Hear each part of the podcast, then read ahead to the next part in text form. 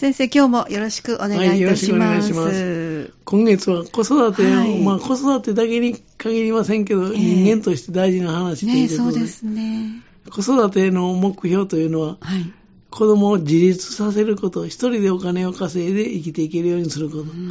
で、そのためには、あの、何が必要かと言いますと、今までは時代の流れで言いますと、特に高度成長時代は頭の賢い、ええ、頭の回転の速い IQ の高い子が、はい、この重宝された時代だったんですけど、これからは EQ というあまり耳にしない言葉、一般の人には耳にされない言葉かもわかりませんけど、心の知能指数、頭の知能指数も大事ですけど、心の知能指数というのが大事になってきますよというお話をしたと思うんですよね。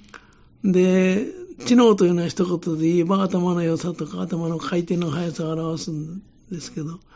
EQ というのは日本では心の知能指数と言われてるんですよね。はい、感情の調整能力を示す。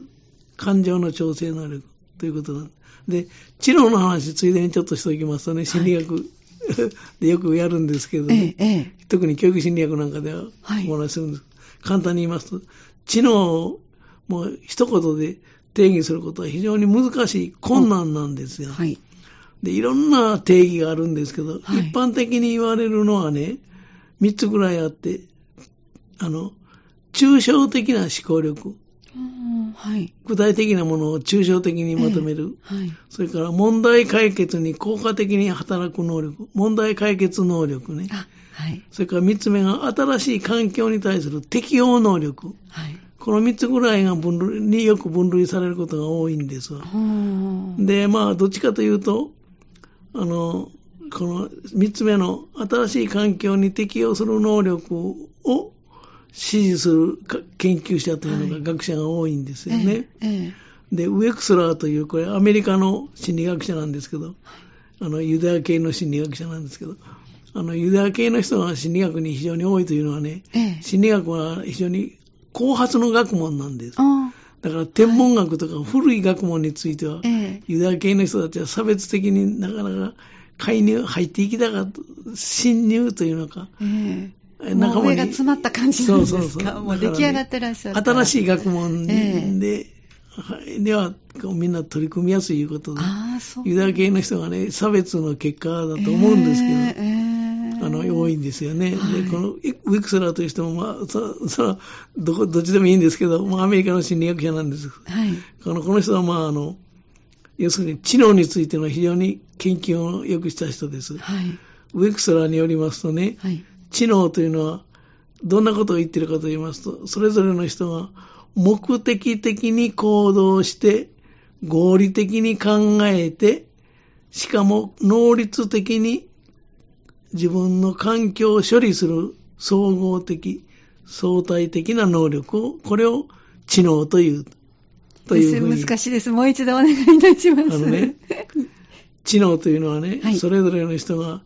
目的的に行動し、目的的に、はい。目的にうまくあったような行動をし、はい、合理的に考えて、はい、不合理な考えしない、合理的に考えて、しかも能率的に自分の環境を処理する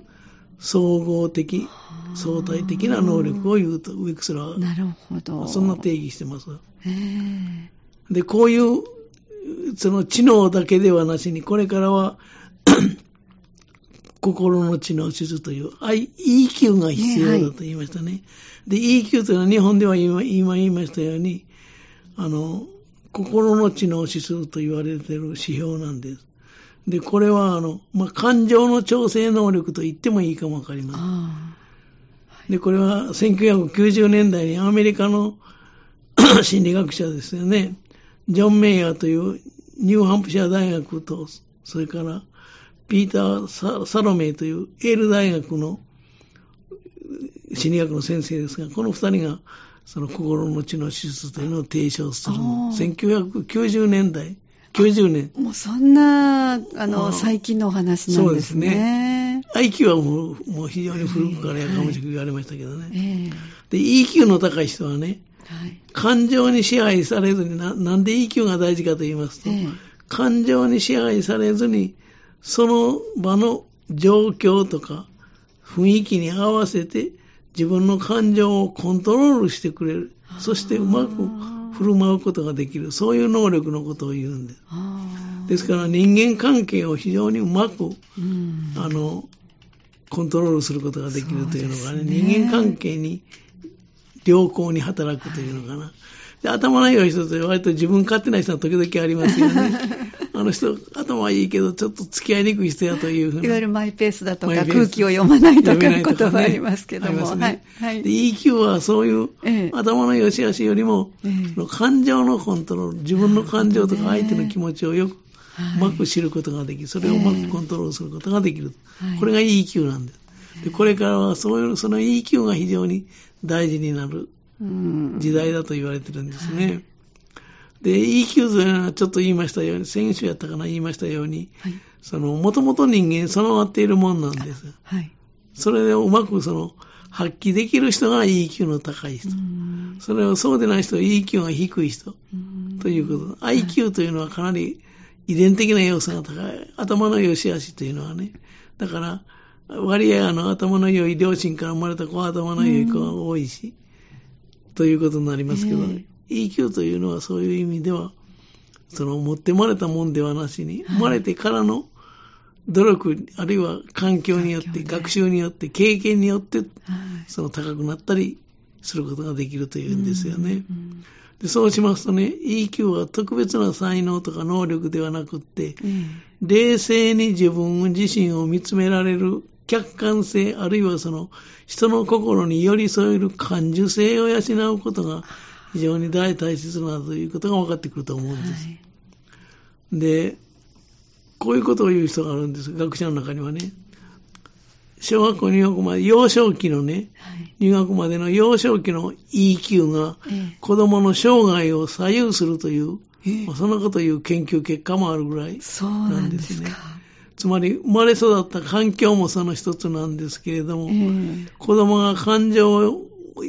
抑え込んでしまって、あるいは自分の感情をコントロールすることができないような環境、あるいはノーと言えないような環境は